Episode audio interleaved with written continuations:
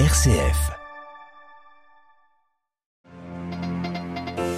Les États-Unis ont lancé plusieurs attaques aériennes la nuit dernière contre des positions de combattants pro-iraniens dans l'est de la Syrie. Ils étaient suspectés d'avoir eux-mêmes attaqué des bases américaines dans le nord du pays. Remaniement ministériel conséquent en République démocratique du Congo, le président Tshisekedi appelle à ses côtés notamment trois anciens rivaux alors que le pays se prépare au prochain scrutin à la fin de l'année. Les bombardements russes endommagent les infrastructures civiles en Ukraine, notamment celles qui distribuent l'eau potable. Les habitants s'évertuent alors à trouver des solutions, c'est ce que nous verrons dans la ville de Mykolaïv. Les cours des banques encore chahutés dans les bourses occidentales, la présidente de la BCE a tenu à rassurer les 27 sur la solidité du secteur bancaire au sein de la zone euro. Radio Vatican, le journal, Xavier Sartre. Bonsoir. Pas question pour les États-Unis de laisser impunies les attaques contre ces bases au Proche-Orient. Au moins 11 combattants pro-iraniens ont été tués dans la nuit de jeudi à vendredi dans l'est de la Syrie lors de raids menés par des avions de la coalition internationale conduite par Washington.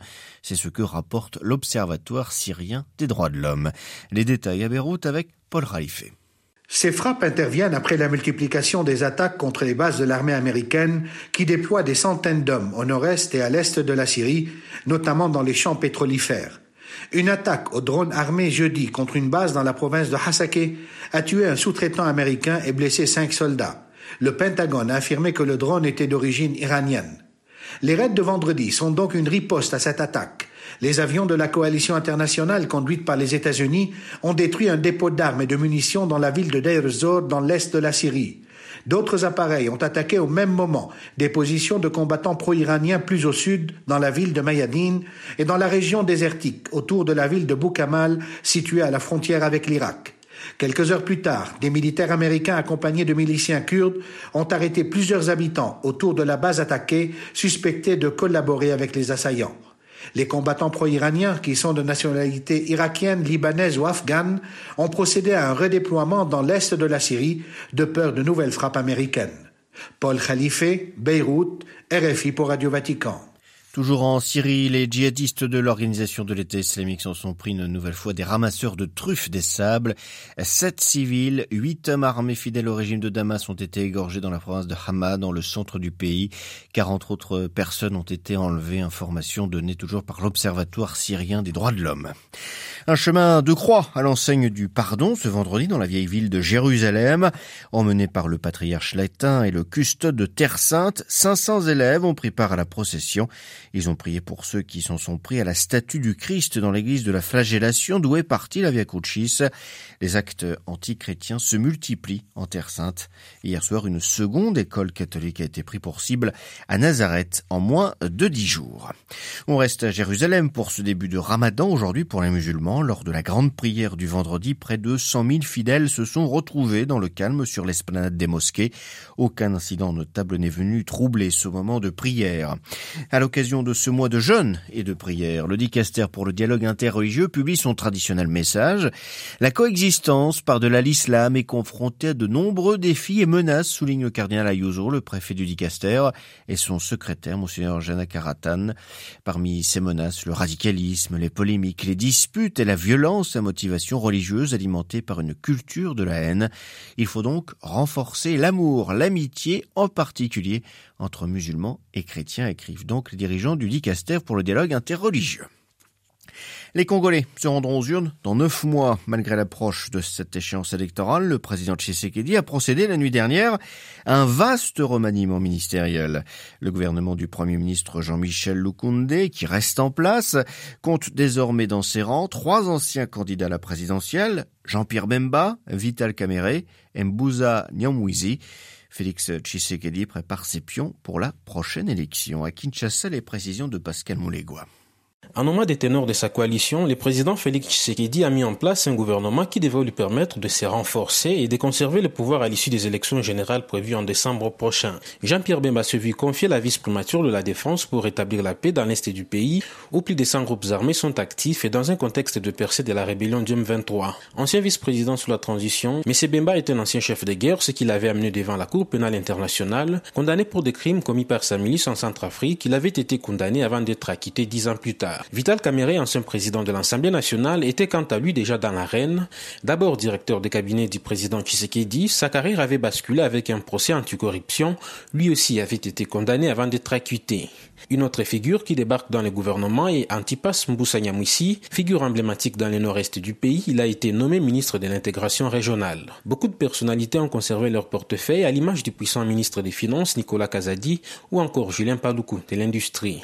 Pascal Moulegua, Kinshasa, Radio Vatican. Ukrainiens et Russes accusés par l'ONU d'avoir commis des dizaines d'exécutions sommaires de prisonniers de guerre ces derniers mois. La chef de la mission de surveillance des droits de l'homme des Nations Unies en Ukraine évoque le sort de 25 prisonniers de guerre russes et 15 autres Ukrainiens.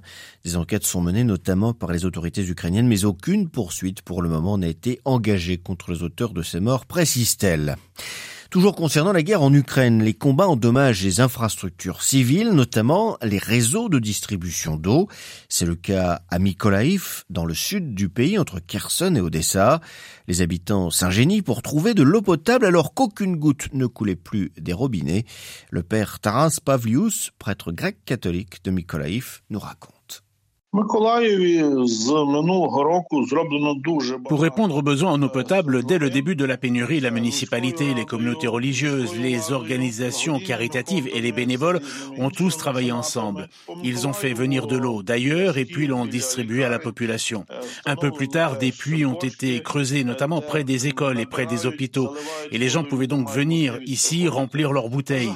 Quelques lignes de tramway ont également été mises en place pour pouvoir acheminer de l'eau potable dans les différents quartiers de la ville. Habituellement, il n'y a donc pas trop de longues files d'attente pour obtenir de l'eau. Les gens comprennent la situation et font preuve de patience.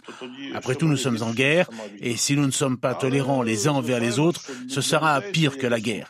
Mais bien sûr, la plus grande gêne est ressentie surtout par les personnes vulnérables, les personnes âgées par exemple, qui ne peuvent pas sortir pour aller chercher de l'eau potable.